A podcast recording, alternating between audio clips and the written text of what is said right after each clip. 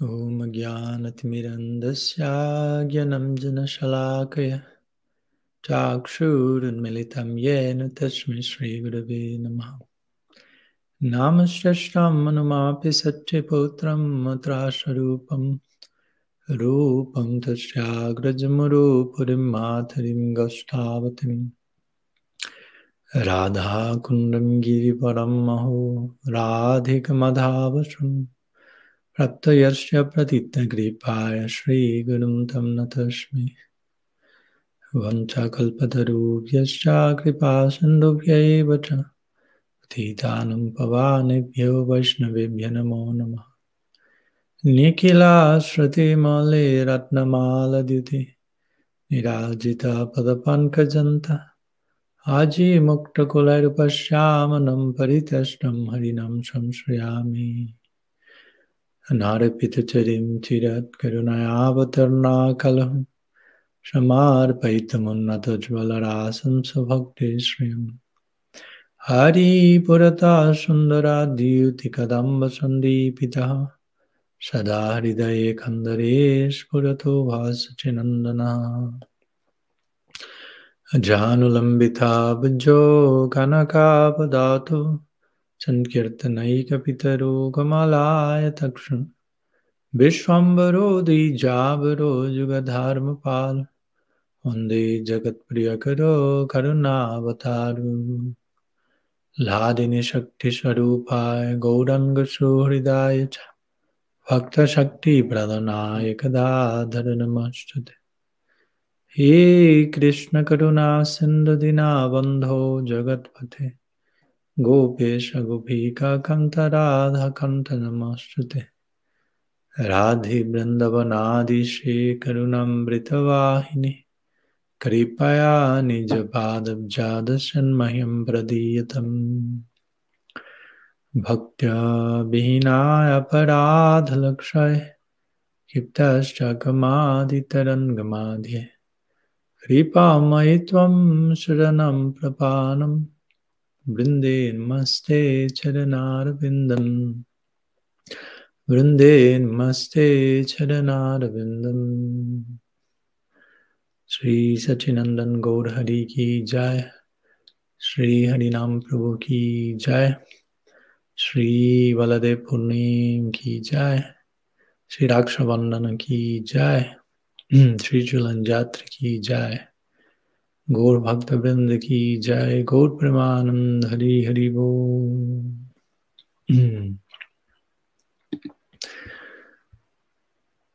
Pranam a todos, buenos días.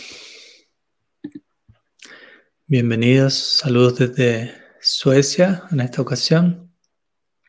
Llegado el día de ayer, luego de haber pasado una semana en California, ya en la última sección de mi visita a los Estados Unidos. Llegué ayer a, a la ciudad de Lund, aquí en Suecia, donde voy a estar quedándome un poco más de 10 días, casi dos semanas. En este caso, en un espacio campestre, una finca, llamémoslo así, muy, muy apacible, muy bonita, junto con seguidores de Sadhananda Swami. Quizás han oído acerca de él. Sadhananda Swami fue básicamente el primer discípulo occidental de Srila Bhaktisiddhanta Saraswati Thakur, nacido en Alemania, quien luego pasó varios años en la India y, y luego volvió a Europa, sobre, sobre, todo quedándose en Suiza durante bastantes años antes de partir de este mundo en el año 77, si no me falla la memoria. Y bueno, él tuvo sus discípulos y sus discípulos tienen sus discípulos y me encuentro compartiendo con ellos durante la próxima semana, un poco más, así que es una experiencia muy, muy importante, muy interesante dentro de todas las experiencias que Krishna me regala.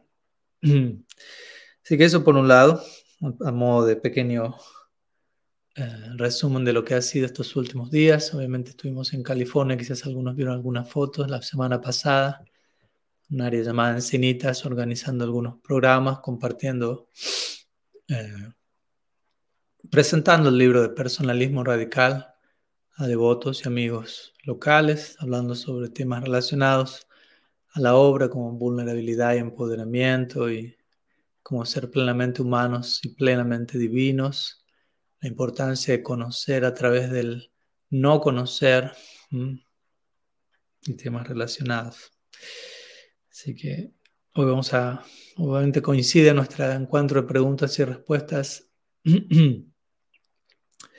con la aparición de Sri Balaram, una ocasión muy, muy bendecida, por lo que la idea era compartir algunas palabras y justamente veo aquí que hay una pregunta de Valeria Rakagni en relación a ello, así que justamente vamos a conectar dicha pregunta con la, con la idea que tenía de compartir algunas palabras sobre Sri Baladev Prabhu, eh, así como en relación con el concepto de, de Raksha Bandham, que se celebra hoy también entre otras celebraciones. Último día de Sri Julan Yatra al mismo tiempo. Entonces vamos a comenzar con esta pregunta de Valeria y luego vemos si, si van llegando algunas otras. Se me han enviado algunas estos días también, me han sido enviadas, así que si no vamos a referirnos a ellas también. Entonces, Valeria menciona, ¿nos podría hablar sobre cómo entender la conexión entre Sri Balaram y Sri Guru. Entonces, básicamente esa es la pregunta. ¿Cuál es la conexión entre Sri Baladev entre Sri Gurudev? Balaram Prabhu, Sri Guru Prabhu. Y a esto le quisiera sumar algunas ideas en relación a justamente Raksha Bandham, que se celebra el día de hoy también. El año pasado, recuerdo, en Baladev Purnima compartimos algunas ideas al respecto, por lo que también vamos a estar realizando un pequeño repaso sobre dicha exposición, que no recuerdo si fue al inglés o al español, sinceramente. Pero si gustan, pueden obviamente buscar la clase y en caso de que sea el español, pueden escucharla. Entonces, la relación entre Sri Balaram y Sri Guru. Bueno, básicamente podríamos decir que Balaram representa el principio de Sri Guru. Específicamente se lo conoce como Akanda Guru Tattva. Akanda significa, significa división o sección, como tenemos Karma Kanda, Jnana Kanda, Upasana Kanda en los Vedas. Akanda significa sin Kanda, desprovisto de Kanda, desprovisto de división, desprovisto de, fragmentación y más bien algo en su totalidad más plena, más condensada. Akanda Guru Tattva. Entonces, cuando Guru Tattva o cuando el principio de Sri Guru, cuando la realidad conocida como Guru se expresa en su forma, a veces lo traduce como indivisible, incontenible, plenamente, como digo, condensada, ellos reciben el nombre de Sri Baladev Prabhu. Entonces, en ese sentido, tanto Balaram como Sri Guru son sinónimos. Sri Balaram, obviamente, ontológicamente hablando, Balaram es Krishna mismo, aunque al mismo tiempo dentro de nuestra ecuación Ved podemos mencionar que también el, el o la, la primera expansión de Krishna, y siempre como menciono debemos cuidarnos de, siendo que en nuestra tradición tenemos tantos elementos de este tipo, ¿no? Dios, su expansión, su avatar, innumerables avatars, ilimitadas expansiones. No perder, tengamos cuidado en este caso de no perder de vista, o sea, tengamos cuidado de perder de vista el principio de Advaita de cómo el absoluto es conciencia no dual, como todas estas diferentes formas, expresiones y manifestaciones divinas son una mientras que son diferentes al mismo tiempo son uno, son la misma persona suprema, manifestándose de tantas, en tantas otras formas. Entonces, Balaram es Dios mismo, es Krishna mismo. Dicho eso, Balaram representa Prakash, la expansión inmediata de Sri Krishna, quien aparece, como sabemos, como el hermano mayor de Sri Krishna y como el sirviente por excelencia, quien asiste a Sri Hari en, todas las direcciones posibles, si se quiere, aunque predominantemente lo hace en el humor de Sakya, como el mejor amigo de Krishna. Asimismo lo sirve en el humor de Vatsalya como hermano mayor, Dasya como un sirviente, Santa en la forma de Balaram siendo la personificación de uh, Sandini Shakti, o la existencia, la, potencia existencial, la, que, la potencia que permite la existencia de todo lo que existe en el mundo espiritual. Entonces el Dham, Vrindavan Dham, básicamente es una expansión de Balaram. Santa Rasa, todo lo que, los elementos que, que actúan en el Dham de forma, si se quiere, aparentemente pasiva, aunque nada es pasivo en Vrindavan, tal vez es una manifestación de Sri Baladev Prabhu. Entonces la idea aquí es Balaram se expresa en todas estas diferentes formas para servir a Hari. Aunque es Hari mismo, en esa forma que exhibe el, humor o la manera ideal en la que se lo puede servir a sí mismo. Entonces, de ese lado, Sri Guru, y cuando hablamos de Sri Guru una y otra vez, aclaro, Sri Guru representa más allá del individuo que, que sirve o que representa a dicha agencia, Sri Guru originalmente es Balaram mismo. Y en la medida en que un bhakta, en que un devoto, en que una jiva, en que una alma dedicada está debidamente situado representando ese principio, en esa medida esa persona es conocida como Sri Guru. En la medida en que alguien no representa la corriente divina de Sri Guru, incluso aunque se encuentre sirviendo oficialmente como maestro espiritual, no, en esa medida en que no representa esa corriente no puede ser llamado Sri Guru. Entonces Sri Guru no se refiere tanto a una entidad, sino a un nivel de representación de este principio incontenible, indivisible de Sri Guru personificado por Balaram. Eso por un lado. Y en conexión también con lo que mencionamos de Raksha Bandhan. Raksha Bandhan es una ceremonia que se celebra a lo largo de toda India, que varios la conectan con, con el Baman Lila, Baman Dev Lila y Bali Maharaj, en donde el uno le ata al otro un raki. Raki es este pequeño hilo de color que en la India generalmente eh, se le ata al hermano mayor en, la muñeca, como un compromiso de afecto en relación a, como la, palabra Raksha Bandhana literalmente significa un lazo de protección. Bandhana significa ah, protección, perdón, lazo, conexión, como decimos sambanda. Banda significa conexión o lazo, todo está entrelazado. Sambanda básicamente significa eso. Sam significa todo y banda significa lazo. Entonces, Sambanda significa el conocimiento de cómo todo está entrelazado o interconectado, interrelacionado. Entonces, bandana se refiere a este lazo, literalmente. Y Raksha se refiere al principio de la protección.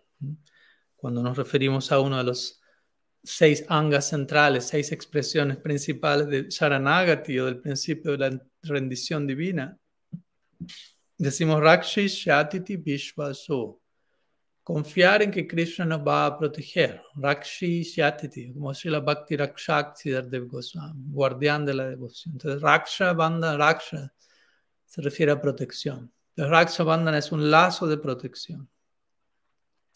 Entonces, en este caso, el hermano, la hermana menor, generalmente le pone este lazo al hermano mayor, abriéndose, siendo, ¿cómo decirlo? Expresando gratitud, confianza, vulnerabilidad y confiando en la protección del hermano mayor, y marcando, simbolizando el lazo que los une en, ese, en, ese, en esos términos con, con este particular Raki, como se conoce. Entonces, eso se, relaciona con el principio de Guru también. El guru se compromete, hay compromisos de ambas partes. Relación guru-discípulo es recíproca, como la relación Krishna y, cada alma es, es recíproca. Krishna mismo dice en el Gita, Yatman prapadyante tam la medida en que alguien se acerca a mí, yo reciproco. Hay reciprocidad. No es una relación unidireccional. Y si el guru representa la presencia de Krishna en nuestra vida, de la misma manera, si la relación con Krishna es recíproca, naturalmente la relación con el guru es recíproca. Que la relación sea recíproca implica que en ambas direcciones se expresa un tipo de compromiso. No es que solamente una de las dos partes se compromete, que una de las dos partes se entrega al otro, que una de las dos partes se dedica, se rinde, que una de las partes aprende del otro. Técnicamente hablando, ambas partes están realizando todas esas cosas desde su perspectiva única, obviamente. ¿no? El guru va a aprender del discípulo desde un lugar diferente al lugar desde el cual el discípulo va a aprender del guru. Y así sucesivamente. Cada cual se va a dedicar el uno al otro, comprometer el uno al otro, dar el uno al otro.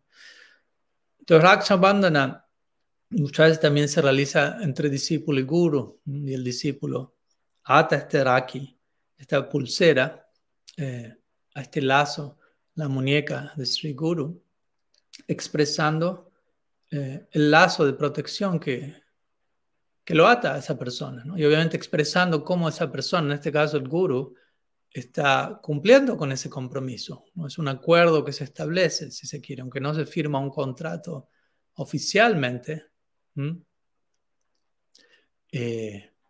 No se firma un contrato, pero eso está implícito, eso es parte de la relación y eso es parte del acuerdo. El guru protege al discípulo de tantas maneras, obviamente, por empezar, protege a través de dar una enseñanza apropiada, ¿no? protege al discípulo de sí mismo al darle conocimiento y educación, lo protege con un ejemplo en particular, lo protege con...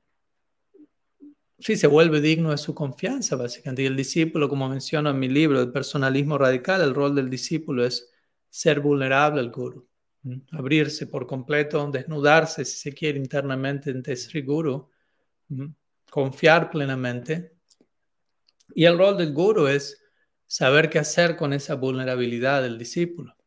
Y desde ese lado, protegerlo. Porque también, como menciono en mi libro, si un guru no está, o sea, puede ser completamente bien intencionado y ampliamente cualificado en muchos otros departamentos, pero si un guru no, no tiene la sensibilidad la capacidad de saber cómo lidiar con la vulnerabilidad del discípulo. Cuando el discípulo expresa su vulnerabilidad, el guru puede no saber qué hacer con ello y terminar dañando profundamente. Entonces, desde ese lado, el hecho de que Raksha Bandhanan sea celebrado el mismo día de Baladev Purnima no es casualidad. De vuelta, Baladev Prabhu es, representa al Sri Guru y Raksha tiene que ver con este lazo de protección, implicando el guru Sri Baladev Prabhu, por empezar, está dando ese ejemplo idóneo de protección, de refugio, de, ser experto en saber cómo lidiar con la entrega, la apertura, la sinceridad, la vulnerabilidad del discípulo. Entonces es un punto importante a la hora de, considerar que, que, ha de esperarse en relación a, a Sri Guru, obviamente que ha de esperarse en relación al lado de uno como discípulo. como acabo de mencionar, el discípulo se entrega, se abre, vulnerabilidad, dedicación. Y el lado del guru es honrar esa entrega, eh, esa vulnerabilidad, esa dedicación y reciprocar en conformidad.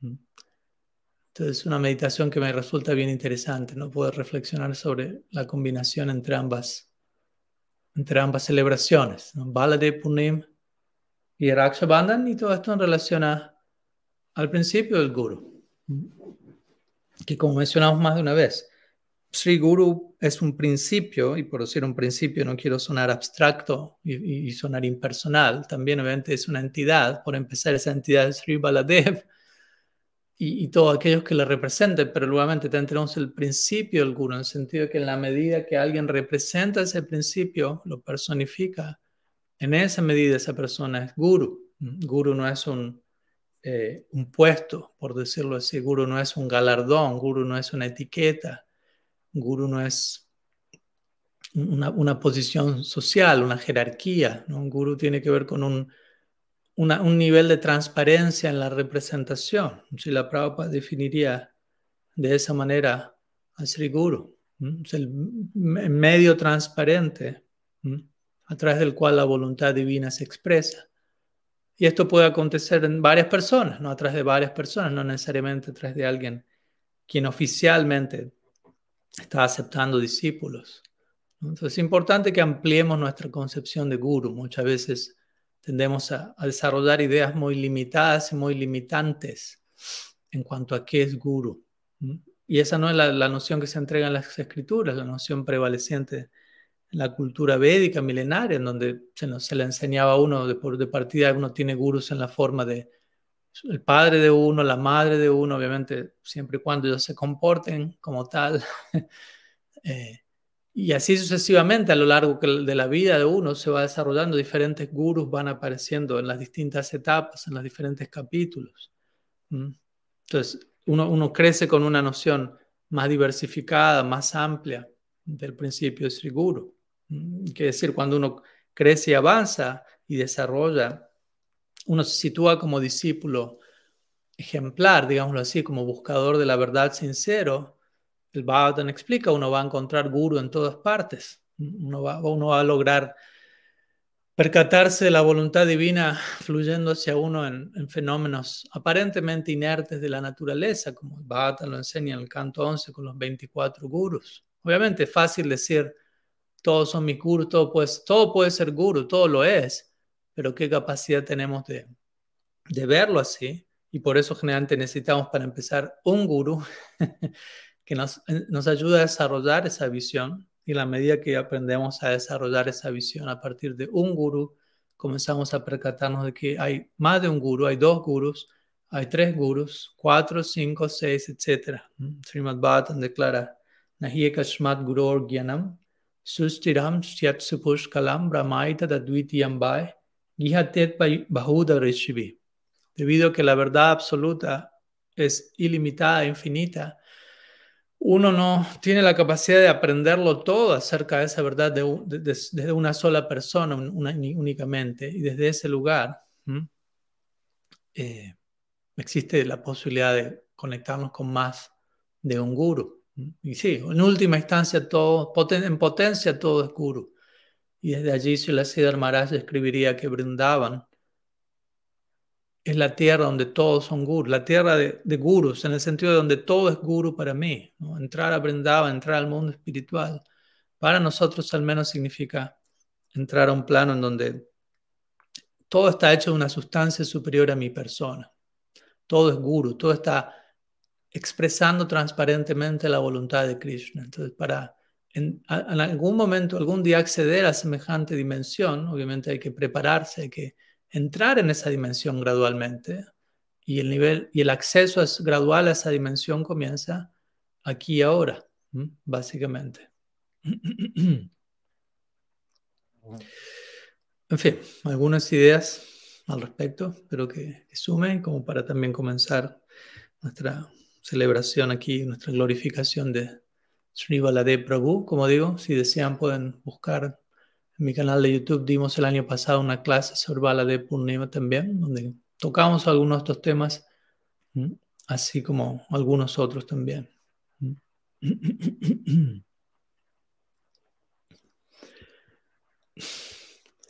Bueno, voy a incluir algunas, las hay algunas otras preguntas que están siendo enviadas. Y voy a incluir algunas de las preguntas que me han sido enviadas también durante la semana antes de la clase. ¿no? Quizá no llegamos a abordar todas las preguntas, pido perdón por anticipación al respecto en tal caso. También espero que tengan paciencia y comprensión al respecto. Y bueno, veremos dónde, dónde terminamos, a dónde llegamos el día de hoy. Te voy a continuar con una pregunta que me ha sido enviada Lamentablemente no recuerdo el nombre de quien me la ha enviado, así que por el momento se mantiene anónima. Dice así. ¿Cuál es la forma personalizada de Maya? Pues para una persona Maya podría ser el dinero, el sexo opuesto o los bienes materiales. Bien, algunos detalles a aclarar aquí. ¿Cuál es la forma personalizada de Maya? Entonces, Maya se refiere a Maya Shakti. Maya Shakti es una de las diferentes potencias del absoluto, así como existe Swarup Shakti, Tatasta Shakti, Maya Shakti. Y como lo hemos mencionado y como lo menciono especialmente en mi libro sobre personalismo radical, todo, todo en última instancia está personalizado, de acuerdo a nuestra concepción Gaudia. Si existe conciencia, como Srila Sean Maharaj diría, existe una concepción personalizada detrás de ello. Si, si existe conciencia, quiere decir que hay alguien siendo consciente. Para nosotros no existe la conciencia de sin personalidad, por decirlo, separada de la personalidad. Entonces, si hablamos de, energías, como Maya Shakti, Swarup Shakti, Tatasta Shakti, todo ello tiene su concepción personal. Tatasta Shakti, cada uno de nosotros somos una expresión personalizada de Tatasta Shakti. Swarup Shakti, la, concepción personalizada última de Swarup Shakti es uh, Sri Radha. Bhakti Devi, podríamos decir en última instancia Bhakti Devi es Sri Radha. Creo que hablamos de eso la semana pasada. Y a la hora de hablar de Maya Shakti también, también se describen diferentes formas de Maya Shakti.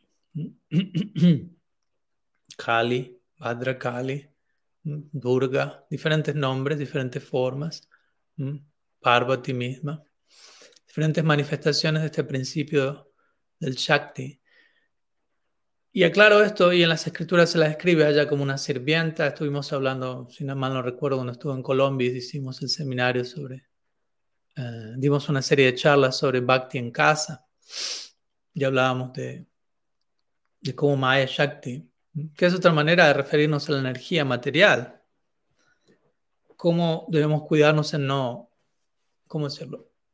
Desmerecer la energía material siendo que dicho Shakti es, está, se encuentra al servicio de Bhagavan y probablemente se encuentra al servicio de Bhagavan con mayor foco y dedicación de lo que nosotros nos encontramos, al menos mi persona. Entonces, de ese lado, ¿qué tanto podemos criticar o hablar de la, de la materia como algo indigno?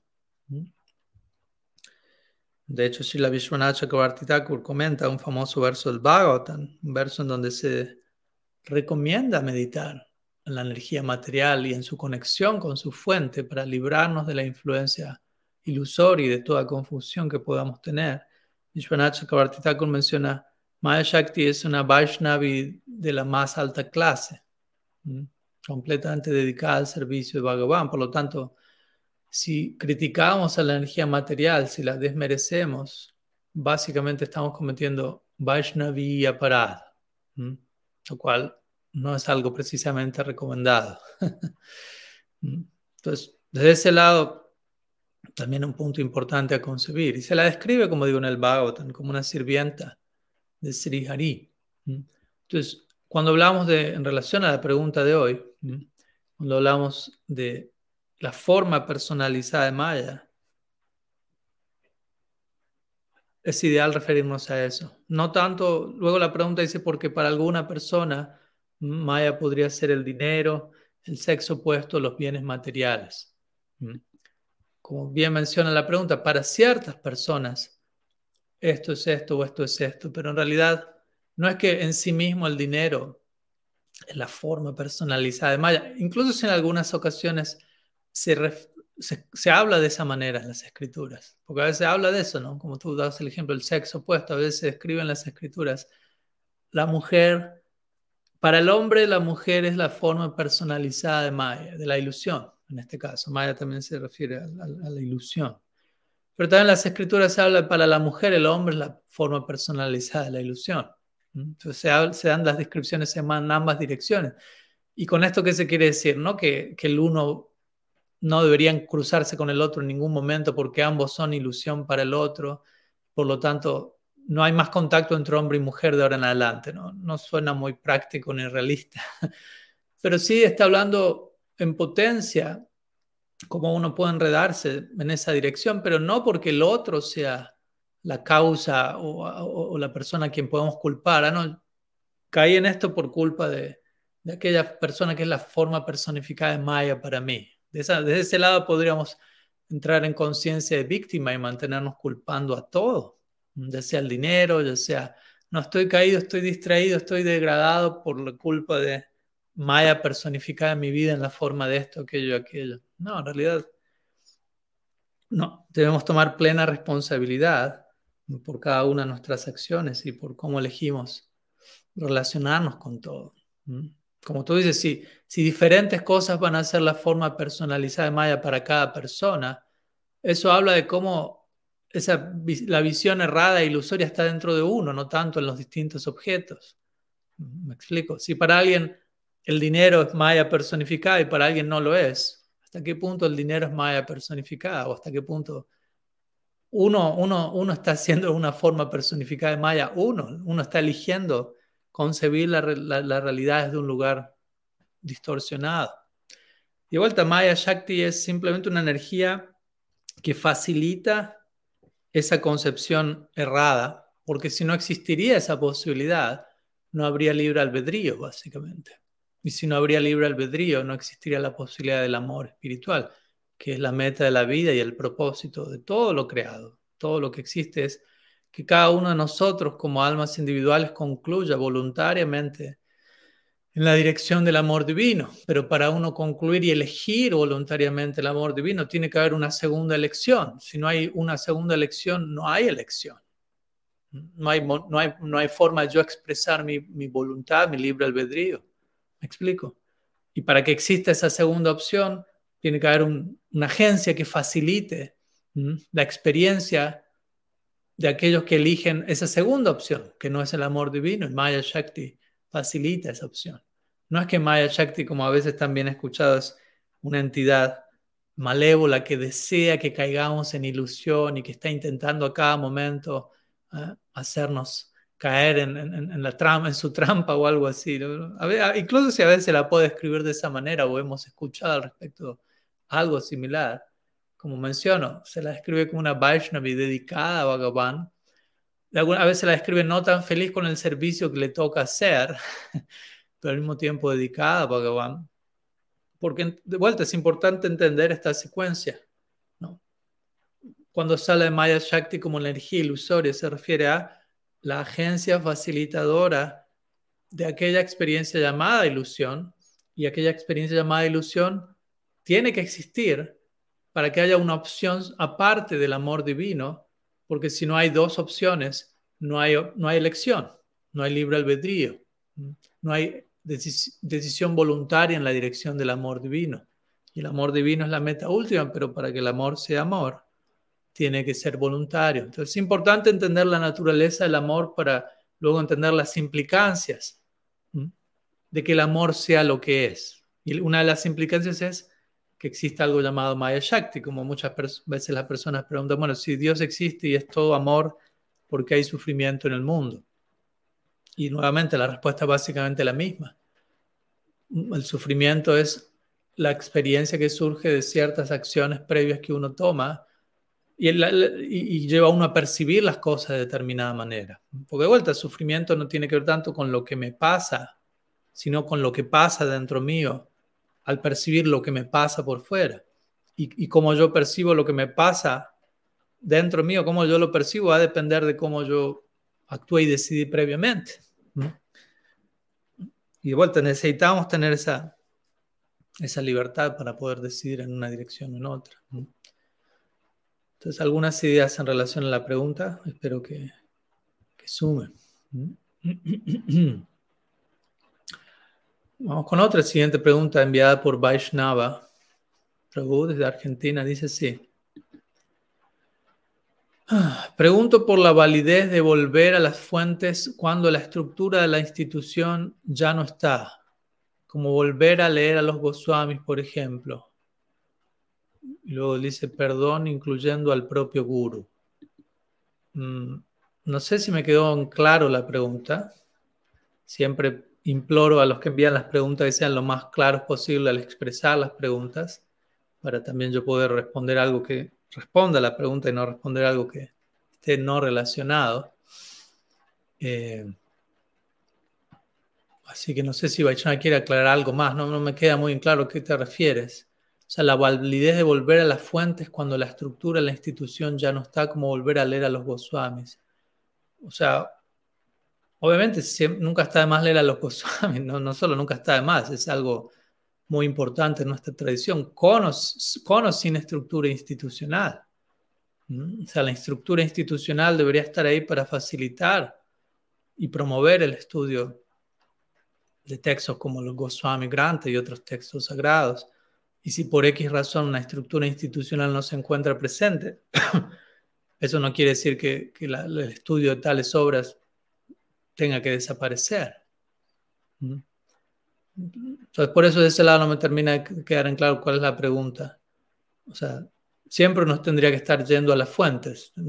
siempre, con o sin estructura institucional, las fuentes son las fuentes, aquello que, actúa como el fundamento de la práctica, de la tradición, de los ideales de uno, siempre se mantienen vigentes, por decirlo así. Si hay estructura institucional, si no la hay. Y de vuelta, el propósito de la estructura institucional no es distraernos de nuestras fuentes o establecer prioridades superiores, por decirlo así, por encima de, de lo que las fuentes han revelado, sino más bien ayudarnos a conocer lo que esas fuentes han dicho y aprender a incorporarlo dentro de nuestra vida y práctica e incluso a desarrollarlo en servicio a ellos, ya que lo que, es, lo que por ejemplo los Goswamis revelan es eh, algo de naturaleza ilimitada. Ellos están entregándonos profundos vislumbres sobre el infinito. Por lo tanto, en servicio a ellos, en la línea de ellos, debidamente educados e informados sobre lo que ellos nos entregan. Y eso no es algo tan simple, tan fácil como se imaginarán.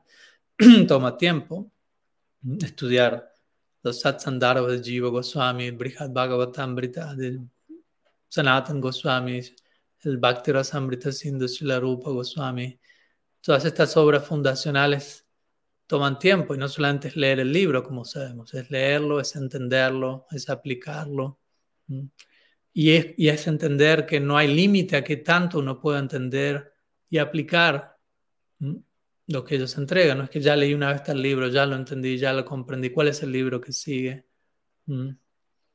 Y, por, encima de todo eso, aprender a entender, como hablábamos en clases previas, también leer los textos de los Goswamis, cualquier otro texto, entendiendo que hay ciertos elementos que quizás estén más relacionados a, un determinado tiempo, lugar y circunstancia, como por ejemplo si uno leería el Hari Bhakti Vilas de Sila Sanatan Goswami, o algunos mencionan que su autoría es Gopal Bhatta Goswami.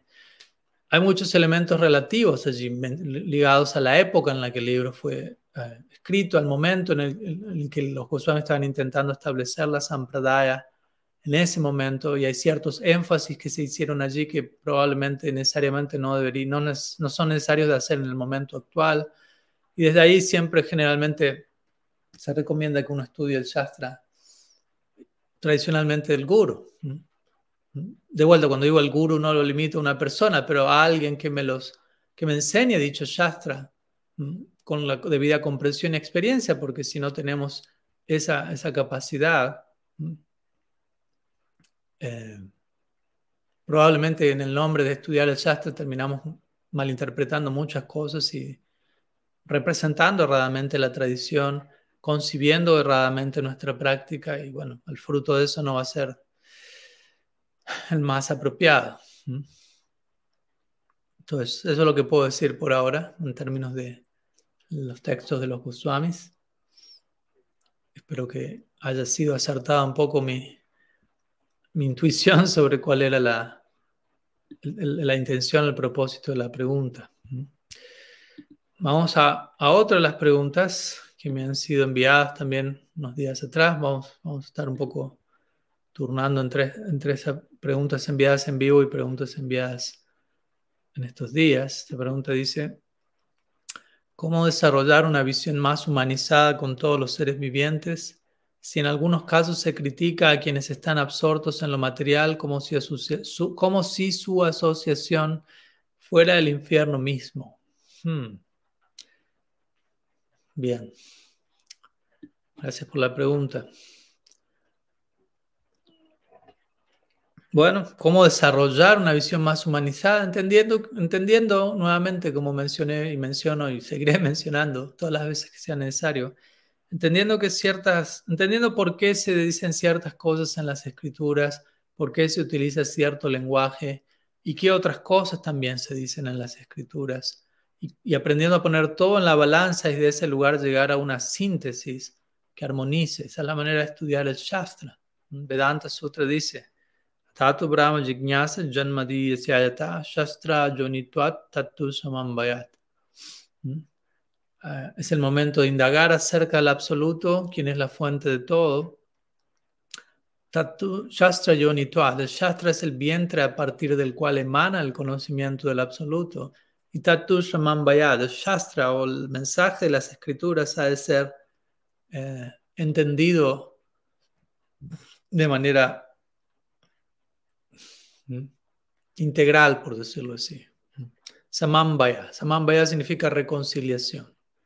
Entonces uno tiene que aprender a reconciliar todo lo que el Shastra dice. Por un lado, quizás podemos encontrar versos donde se diga la asociación con una persona materialista es el infierno mismo, por dar un ejemplo. Quizás no se diga literalmente así, pero se pueden haber ejemplos semejantes. Por otro lado, se dice uno tiene que ofrecer reverencias incluso a un perro o a cualquier otra entidad, entendiendo que cada entidad viviente es el, templo de Dios mismo, o que Dios mismo se encuentra en el corazón de todos. ¿Mm? Y si uno adora la deidad, pero falla en ofrecer respetos a cada entidad viviente, la adoración de la deidad de uno es básicamente inútil. Entonces hay que poner todo en eso en la balanza. ¿Mm? Por un lado se habla de el peligro, por decirlo así, de la mala asociación, y Mahaprabhu diría Satsanga, Tyaga y Vaishnavachar, ¿no? el comportamiento de un Vaishnav se caracteriza por renunciar a la mala asociación, o a Satsanga significa, Sanga significa asociación y Sanga significa apego. Entonces, cuando hablamos de asociación, estamos hablando de un tipo de, de contacto con alguien, con algo, que genera un tipo de apego y ese apego está ligado a asat en lugar de sat. Sat significa real, asat significa irreal o ilusorio. Entonces, asat sanga se podría referir a apego a lo ilusorio. Entonces, eso es lo que se condena, eso es lo que hay que renunciar. A aquellas dinámicas de vida en donde termino apegándome más y más a lo ilusorio. No tiene tanto que ver con condenar a la otra persona. Como también se dice en otras tradiciones, ¿no? Se, se odia al pecado, pero no al pecador. Pero muchas veces, si no tenemos esto presente, terminamos condenando a la persona. O sea, personas, lo que fuera, ¿no? demoníaca, baja, caída, degradada. Y en lugar de desarrollar la debida comprensión y compasión que debería caracterizar a un Vaishnava, que es la primera cualidad que encontramos generalmente cuando vemos esta lista de 26 cualidades de un devoto, tantas otras, comienza con Kripalu. Kripalu significa el devoto es compasivo. Y como algunos de los versos que acabo de mencionar, idealmente uno debe entender, potencialmente todo es venerable. Krishna está en el corazón de todos, Krishna está en cada átomo. En teoría, al menos debo estar debidamente informado de ello. De manera que, que como menciona la pregunta, podemos desarrollar una visión más más humanizada, más sensible. Y cuando se habla del infierno mismo, de la asociación con tal y tal, tiene más que ver una y otra vez. Invito a que volvamos a este punto de responsabilidad personal. ¿Cómo yo me asocio con cada persona? Porque también yo me puedo estar relacionado con una persona avanzada desde un lugar de envidia, desde un lugar de codicia, desde un lugar de explotación. Puede pasar. Desde un lugar de hipocresía, desde un lugar de, fanatismo, de un lugar de violencia.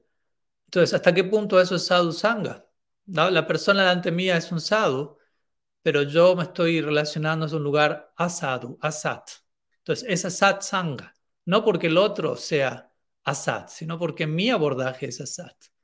Mientras que yo me puedo estar relacionando con alguien que se encuentra en una situación muy confundida, muy perturbada, muy ilusoria, si se quiere, muy infernal, alguien puede estar atravesando, volviendo a la pregunta, ¿no? Que dice, aunque personas están absortos en lo material como si su asociación fuera el infierno mismo.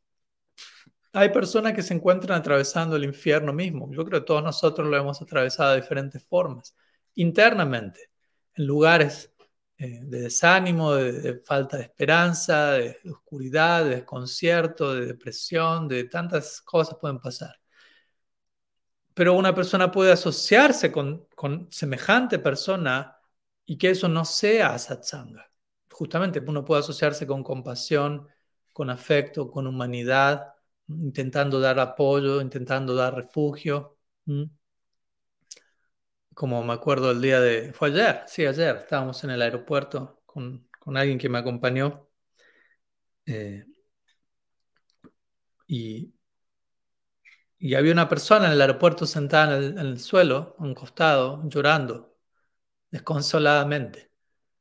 Y yo le dije a este otro, a este otro devoto, como que ve y, y, darle un poco de contención. Yo tenía que ir a, no, estaba con poco tiempo y tenía que ir a sacar el, hacer el, el chequeo del vuelo y todo eso. La otra persona tenía como tres horas más. Le, le, le, dije, lo invité como, acompaña a esa persona, contiene, o sea, dale un poco de afecto, se nota que lo necesita.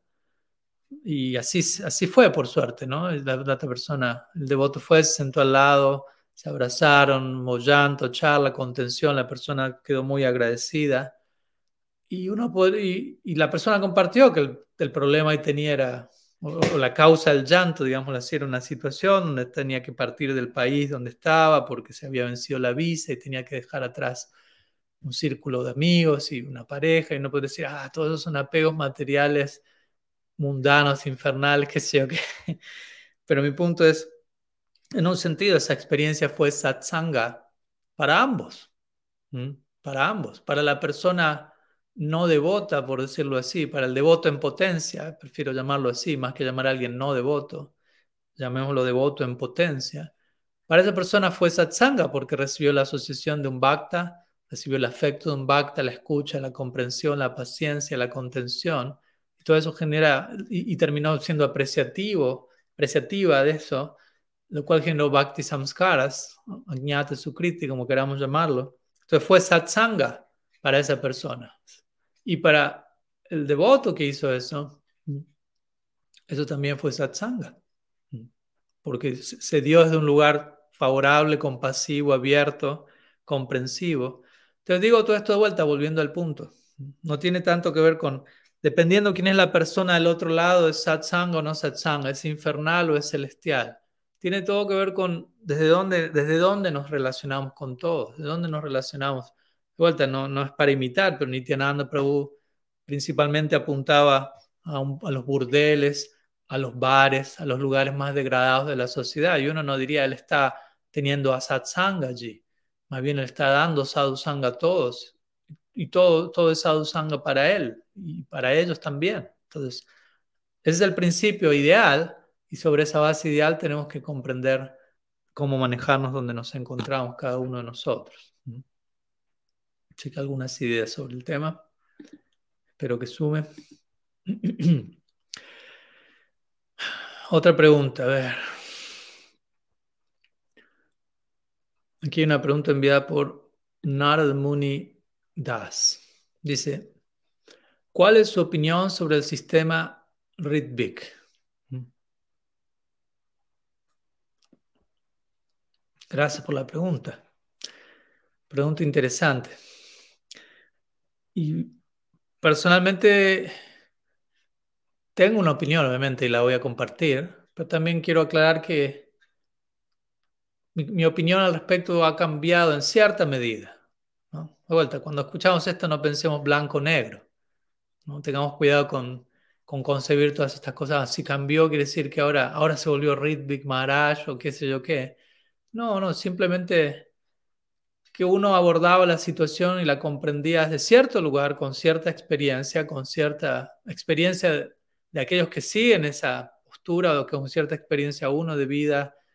Y entendamos, como siempre, ¿no? la, la vida los lleva a uno a cambiar ciertas posturas, a ser más comprensivo de ciertas cosas en cierta manera, aunque uno igual pueda mantener ciertas diferencias o lo que fuera, dependiendo cada caso, cada situación no necesariamente siempre vamos a tener la misma opinión sobre todo. Yo creo que es sano aceptar cuando eso es así y no simplemente mantener una postura donde tengo la opinión perfecta, conclusiva y absoluta desde el día uno y, nunca la modifico para no quedar mal parado y para que todos piensen, wow, siempre se mantiene pensando lo mismo, lo cual generalmente es un, más bien es un defecto más que más que un buen síntoma, ¿no? Más bien estar abierto y ser flexibles a cambiar, a transformarnos debidamente, ¿no? En cualquier dirección.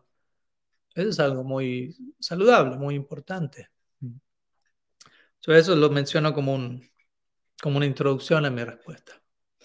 ¿Cuál es la opinión sobre el sistema Rhythmic? Primeramente menciono dos, tres palabras acerca de qué es el sistema Rhythmic, ya que quizás alguno de ustedes no, nunca haya escuchado esa expresión breve, la, palabra Ritvik antes se refiere y se, encuentra en los Vedas refiriéndose a ciertos sacerdotes que a la hora de ejecutar ciertos rituales lo hacen en representación de, de alguien más, sea de, Dios, sea de, otro sacerdote.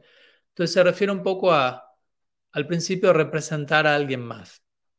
Ahora, como popularmente se entiende el término, se refiere y principalmente se refiere a ciertos devotos quienes, eh, por decirlo en pocas palabras, consideran que Srila Prabhupada es, y, generalmente está ligado a Srila Prabhupada, por eso menciona Srila Prabhupada. Mm, generalmente no encontramos este, esta expresión en relación a otros eh, purvacharyas, al menos que yo sepa, aunque obviamente puede ocurrir. Entonces, su presentación es que Srila Prabhupada ha entregado todo de manera pura, perfecta, y él es una personalidad completamente empoderada y por lo tanto no hay necesidad de, de, iniciarnos con alguien que no sea él, por decirlo así. O en otras palabras, no, no estoy diciendo con esto que ellos solamente aceptan a, a la Prabhupada, aunque en algunos casos eso sí ocurre y tengo experiencia de ello, pero al menos la postura sería, al menos en general, es uno puede iniciarse con Srila Prabhupada aunque él no esté presente de manera física. Básicamente esa es la, la postura. ¿no? Entonces uno puede volverse un discípulo de Srila Prabhupada hoy, ¿no? sin necesidad de iniciarse con un discípulo de Srila Prabhupada, un discípulo, un discípulo de Srila Prabhupada, etc. ¿no? Y de ese lado uno puede estar conectado con él directamente y básicamente esa es la idea. ¿no? Como digo, quizás hay ciertas variantes donde algunos practicantes digan, eh, únicamente Prabhupada es fidedigno, cualquier otro guru no es fidedigno, así que todas las iniciaciones están mal, excepto la, iniciación con Prabhupada, lo cual en lo personal es una idea, me parece una idea incluso, una expresión mucho más extrema de este principio de Ritmik. Dicho eso, el principio de Ritmik no es descrito en el Shastra. En el Shastra la conexión con el Guru es personal y directa, ya que uno de los aspectos centrales en la relación con el Guru es uh, pariprashnena, como Krishna mismo lo dice en el Gita, uno debe indagar humildemente del guru, hacer preguntas ah, y, ser preguntas personales, ¿no? ligadas a la práctica de uno, al proceso de uno y recibir respuesta del guru. Y uno no puede hacer eso con un, una charia que no se encuentre presente físicamente. Obviamente sé que la respuesta a eso va a ser, bueno, pero Prabhupada dejó todo en sus libros, como probablemente alguien que sigue el sistema Reiki diría, y todas las respuestas están allí. Y personalmente diría sí y no, porque hay ciertas circunstancias y dinámicas que no existían en la época de Srila Prabhupada, por dar un ejemplo, y que hoy en día si Prabhupada estuviera con vida entre nosotros, estoy seguro que él las abordaría, o incluso que él diría lo que dijo 50, 60 años atrás, él lo diría desde otro lugar, con otras palabras, con otro énfasis etcétera, etcétera. Es importante también entender que la, que la presentación que se la Prabhupada hizo también estaba muy, fue muy en consideración de la audiencia con la que él estaba lidiando en esa época. Lo cual no es un defecto, todo, lo contrario, vuelta es un síntoma de, de, la empatía y de la sensibilidad del guru. Entonces, de ese lado, ya que la, la pregunta es cuál es mi opinión, estoy compartiendo mi opinión, estoy, estoy seguro que quizás algunos no compartan mi opinión y no hay problema, es mi opinión, pero trato de que mi opinión esté basada también en lo que el Shastra dice y que no simplemente sea mi opinión independientemente de la revelación.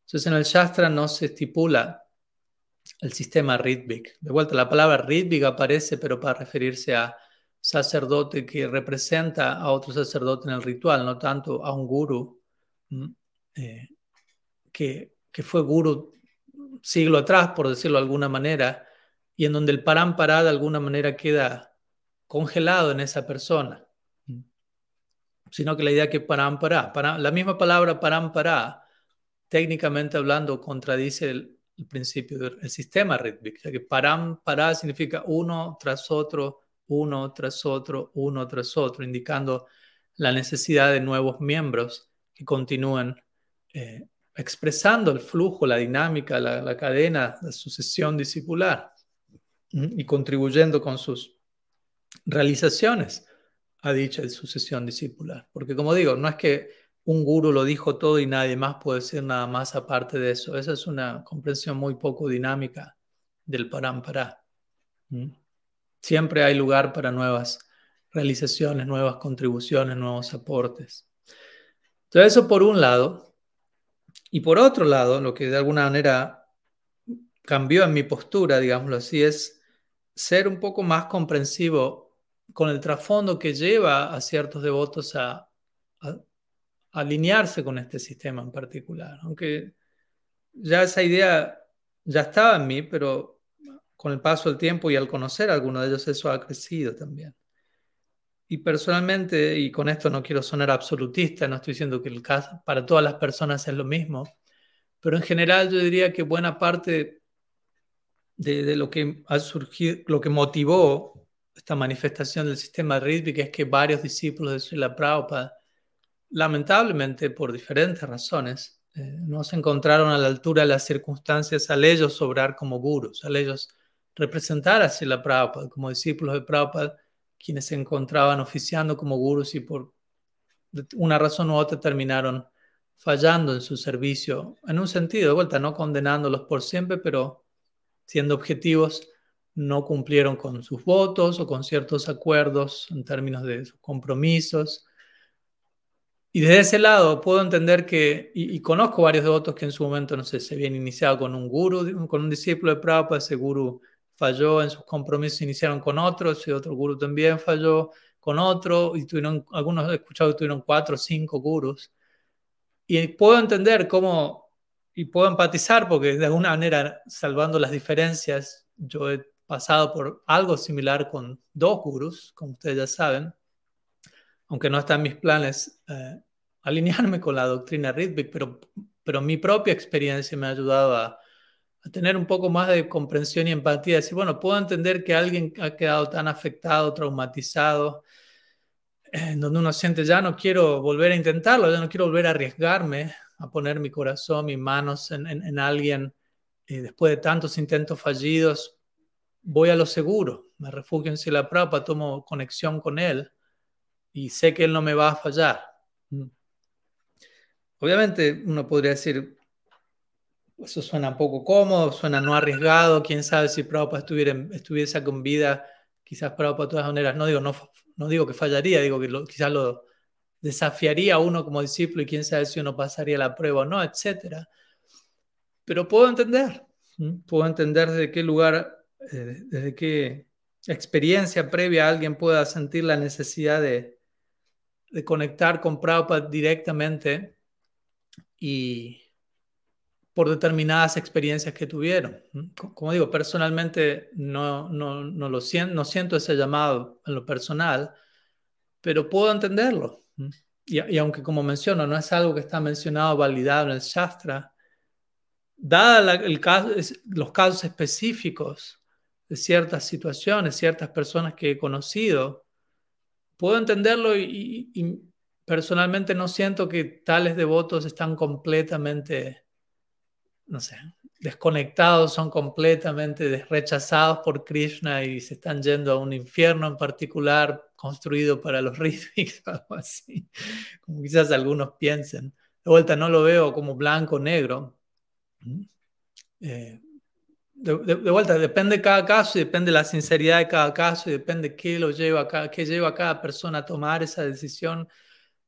Uno tiene que concluir estas situaciones de manera muy particular y no, probablemente no concluir, pero analizarlas en cada caso en particular, cuál fue el trasfondo, cuál fue la experiencia, qué llevó a esa persona a hacer lo que está haciendo, tratar de ampliar el panorama lo más posible en lugar de solo decir, ah, es un Ritvik y, etiquetarlo como a, cualquier otra persona que se suscriba a ese sistema, etiquetarlos a todos con la misma etiqueta, que es algo que somos muy expertos en hacer.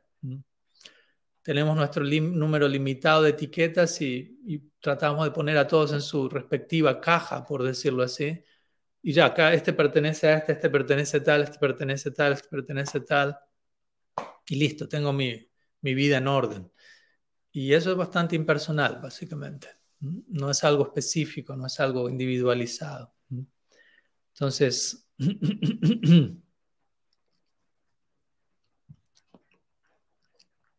básicamente eso me viene a la mente en este momento. Espero que haya sumado. Muchas gracias por la pregunta. A ver, ¿qué más? Hay algunas otras preguntas. Hoy quizás no tengo tanto tiempo como lo usual, ya que aquí tenemos también un programa de Bala de Purnima con los devotos. Y todavía me encuentro alineándome con el horario local, ya que en relación al, lugar anterior en donde venía estoy nueve horas de diferencia y llegué ayer. Así que aquí son ahora las cuatro de la tarde, pero todavía con nueve horas de diferencia no sabría decir qué hora es para mí físicamente hablando. ¿no? Ah, a ver, aquí hay una pregunta que dice las que me han sido enviadas. A ver.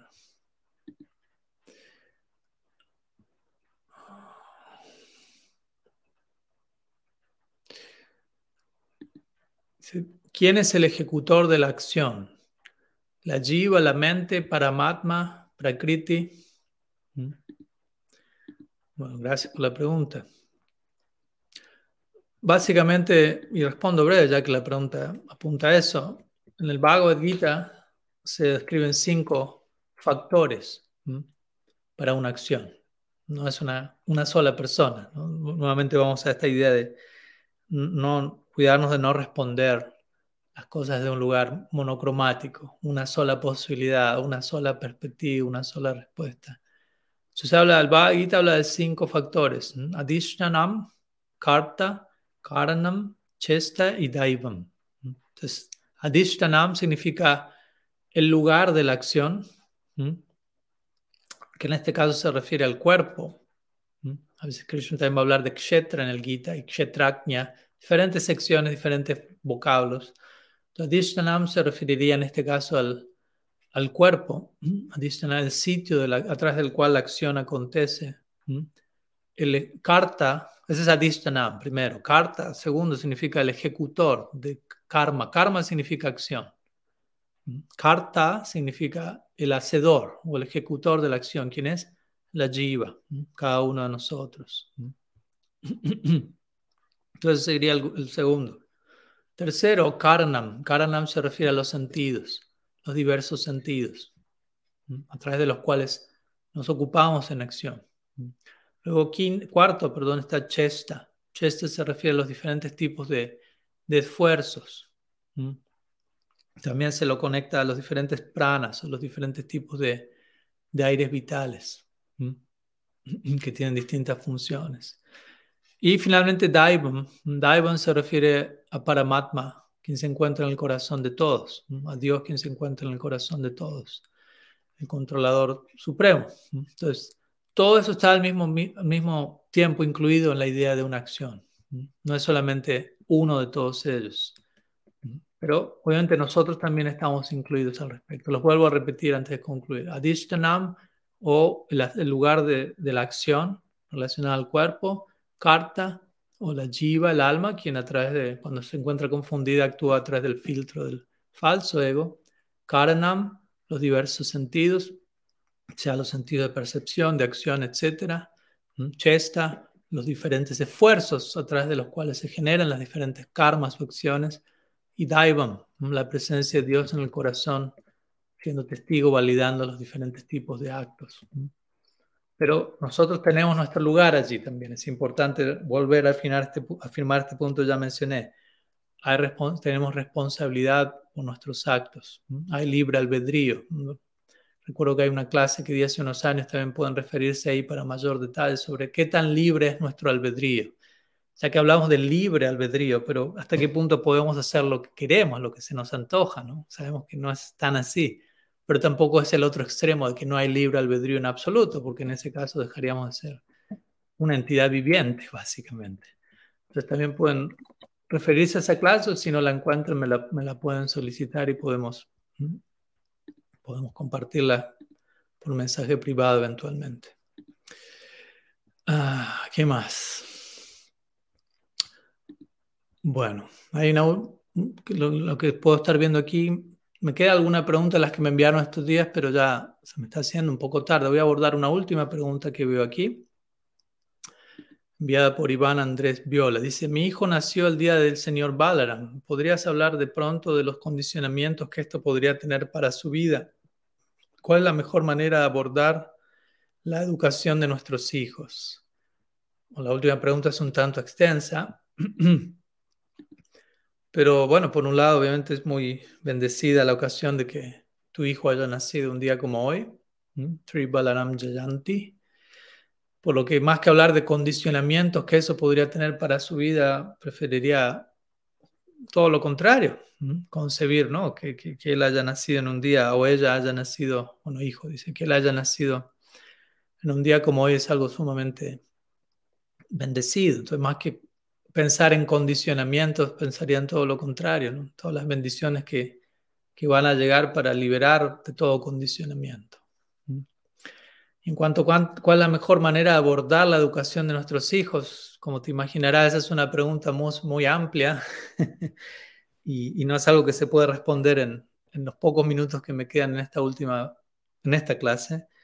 Y tampoco es algo, o sea, yo puedo decir algo, pero personalmente como sannyasi puedo decir algo, pero al mismo tiempo considero que es importante consultar con personas que tienen más experiencia al respecto. Yo no tengo hijos, no es mi plan tenerlos y en esta vida, por lo tanto, no tengo tanta, tanta experiencia práctica, directa. Obviamente soy hijo, si no, no, estaríamos aquí, todos somos hijos de alguien.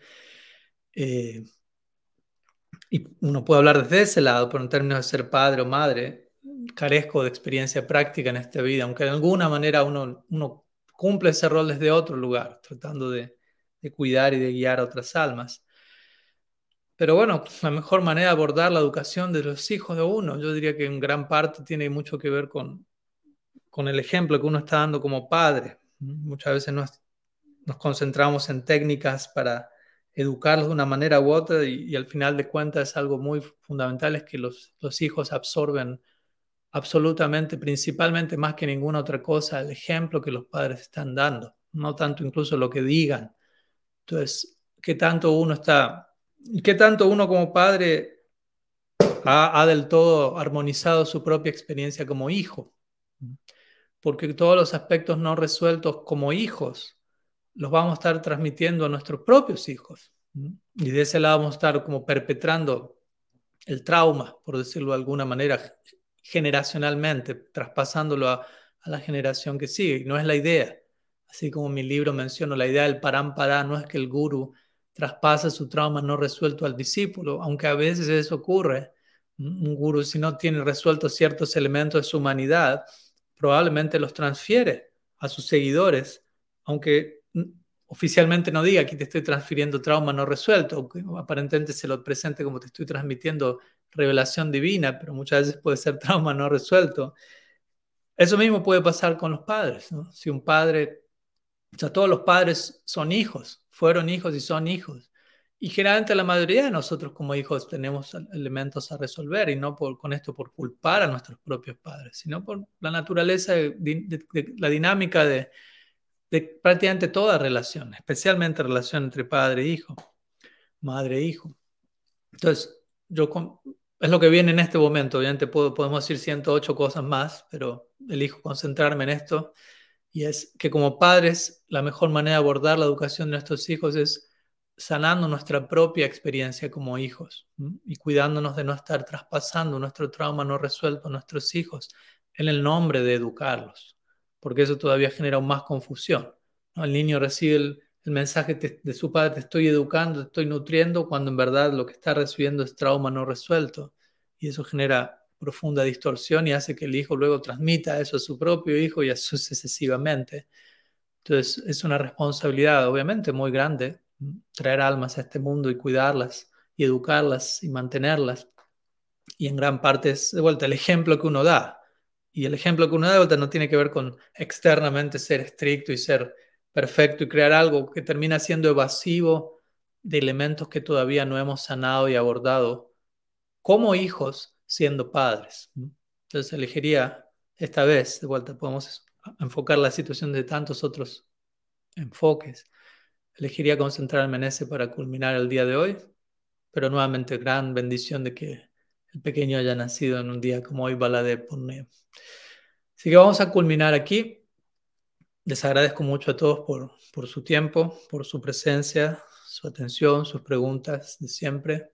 Es un gusto, un honor para mí poder eh, tener la chance de, ofrecer algún servicio a la comunidad de cada uno de ustedes a través de encuentros como estos y oro para poder seguirlo haciendo.